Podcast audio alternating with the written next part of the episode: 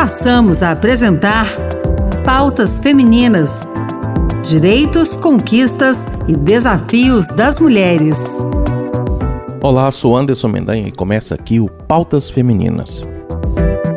No programa de hoje, vamos conversar e explicar melhor o projeto que cria oficialmente o Colégio de Líderes do Senado e que garante a participação de uma representante da bancada feminina nesse órgão. Fique com a gente. Apesar das mulheres serem mais da metade da população brasileira, no Senado Federal elas ocupam menos de 15% das cadeiras. Atualmente, 12 senadores estão em exercício. Com o objetivo de votar mais projetos da pauta feminina, uma proposta prevê a participação de uma representante da bancada feminina no Colégio de Líderes. Pela proposta, o colegiado passaria a ser oficial, atualizando o regimento do Senado.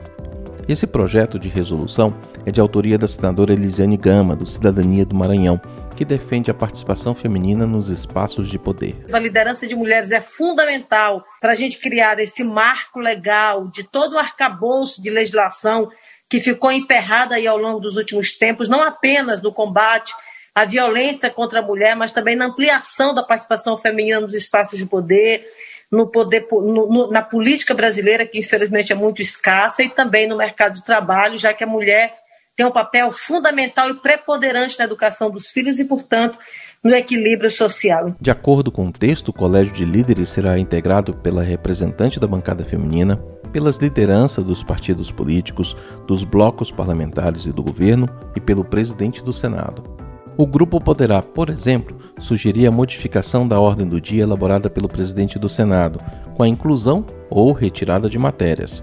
Poderá provocar a presidência da Casa para transformar sessões públicas em secretas e para a criação de comissão para a representação externa da Casa. Os representantes do Colégio de Líderes também deverão ser ouvidos antes da convocação de sessões extraordinárias.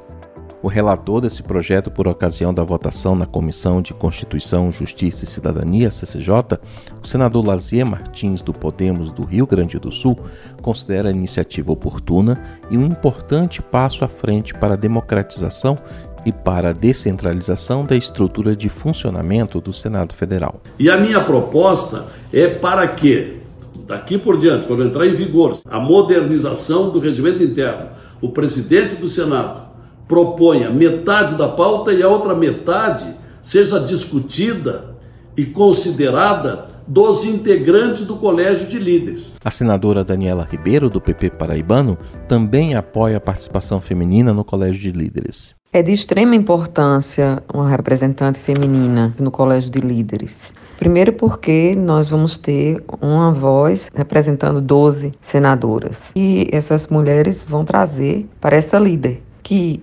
naturalmente será a pauta feminina da população brasileira. Isso é um avanço muito grande para o Senado Federal quando isso nunca aconteceu. A presidente da Comissão Mista de Combate à Violência contra a Mulher, senadora Zenaide Maia, do PROS do Rio Grande do Norte, lembra que essa maior participação das mulheres nas decisões da casa é uma reivindicação antiga das parlamentares. Desde o início, a bancada feminina do Senado vem cobrando maior participação das mulheres no colégio de líderes. É no colégio de líderes que se decide, inclusive, as matérias que vão para a deliberação do plenário. Por isso é muito importante, porque é uma forma de avançarmos na pauta feminina no Congresso Nacional. A ideia também é defendida pela senadora Simone Tebet, do MDB do Mato Grosso do Sul, primeira mulher a se candidatar à presidência do Senado.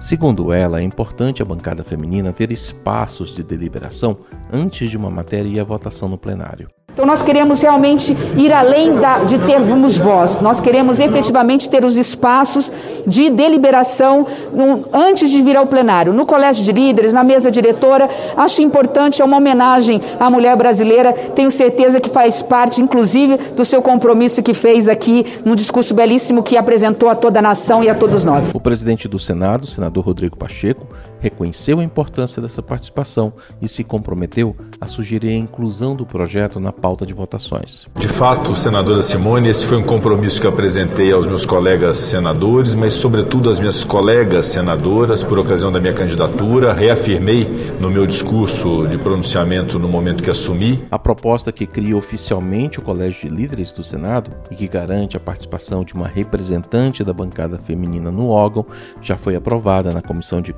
Constituição e Justiça. Agora, aguarda a decisão da mesa diretora do Senado.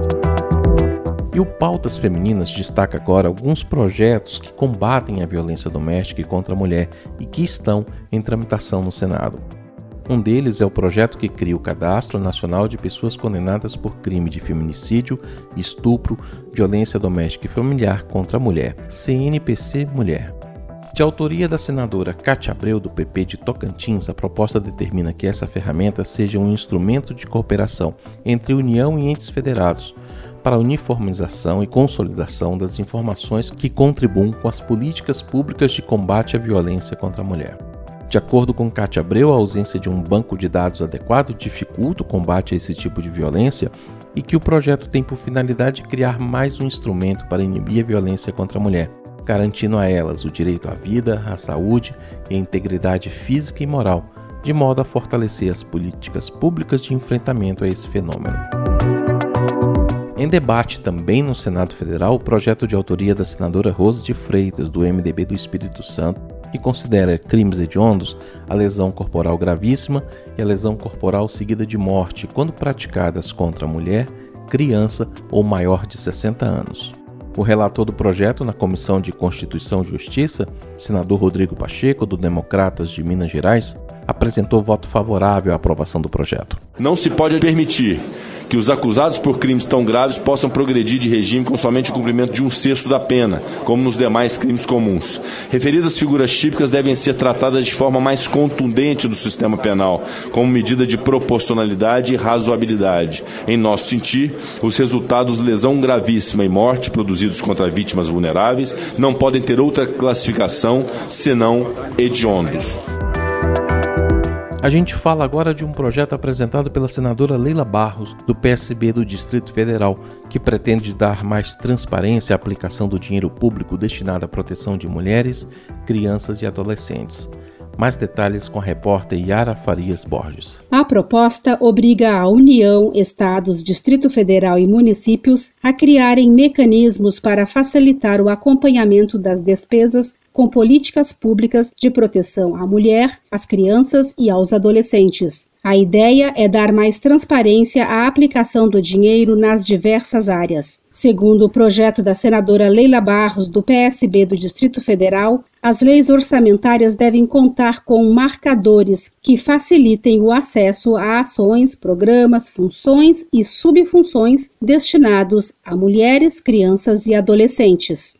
A senadora Leila disse que em 2019, 55% das denúncias de violações de direitos humanos recebidas pelo Disque 100, as vítimas eram mulheres. E quase 87 mil dessas denúncias foram crimes cometidos contra crianças e adolescentes, disse a senadora. Esses dados eles revelam que o combate à violência contra a mulher, a criança e os adolescentes deve ser uma das prioridades de nós agentes públicos. Por isso eu apresentei o PLP, o 248, para dar mais transparência às ações orçamentárias que envolvam a proteção de direitos da mulher, do adolescente e das crianças. É uma maneira de permitir que a população consiga enxergar, acompanhar o que efetivamente os agentes públicos estão planejando e realizando para proteger nossas mulheres e os nossos jovens.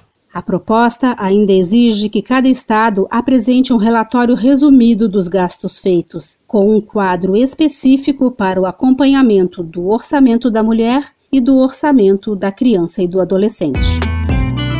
O Pautas Femininas termina aqui. Participe do nosso programa com comentários ou sugestões de assuntos pelo nosso WhatsApp 61 98611 9591.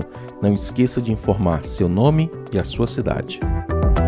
O programa de hoje teve produção e apresentação de Anderson Mendanha com trabalhos técnicos de Antônio Carlos Soares. Obrigado pela sintonia e até mais.